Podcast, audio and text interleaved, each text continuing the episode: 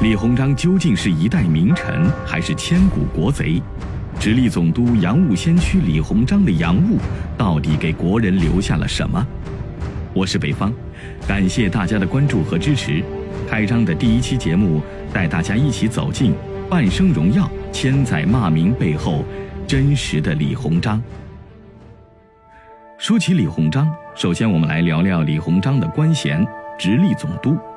清朝时的这个直隶总督，如果对应到现代，是什么级别的官呢？大概相当于今天的大军区司令兼省委书记兼省长这么一个级别，所以职务还是很高的。在清朝的话，总督加兵部尚书衔一般就是从一品这样的高官，特别是作为江臣领袖，一般都得是皇上的亲信才会来担任。在清朝历任的直隶总督里边，在职时间最长也最有名的就是李鸿章了。因此，现在只要一提起直隶总督来，就想起李鸿章，好像就是成了李鸿章的一个代表的官衔。大家以前读历史书就知道，一说李鸿章就是汉奸、卖国贼，都是一些极尽污蔑的这种语言。真实的李鸿章其实并不是我们所认识到的那样。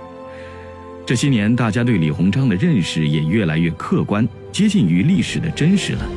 李鸿章，晚清中兴名臣，一生先后创办淮军、北洋水师，是洋务运动的领袖，更因亲手签订了多个不平等条约而成为中国近代史上最具争议的人物之一。《清史稿·穆宗本纪》记载，清同治九年，也就是公元一八七零年。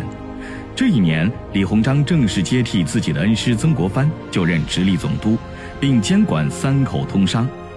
清光绪二十年，爆发了中日甲午海战。李鸿章在直隶总督北洋大臣任上，倾尽心血打造的号称亚洲第一、世界第八的北洋舰队，被日军舰队击败，全军覆没。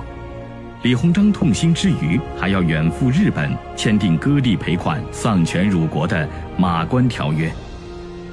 这一年，李鸿章也是七十二岁高龄。说李鸿章卖国求荣，这说法有点牵强。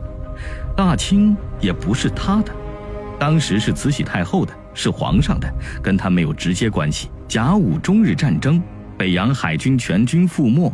有战略上的问题，有战术上的问题，也有兵器不如人的问题。总之，很多方面的问题。反正甲午一战，北洋水师全军覆没，日本人占了威海卫，兵临奉天。在这样的情况下，是被迫跟人签订城下之盟。说是城下之盟，基本上就是日本人说什么就是什么了。在战场上得不到的东西，想从谈判桌上赢回来，这不太现实。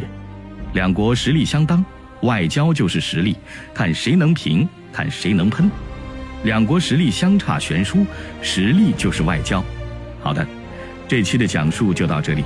喜欢的朋友可以点击关注和订阅专辑。下期我们继续来讲述李鸿章赴日本马关签订条约时惊险而又曲折的过程。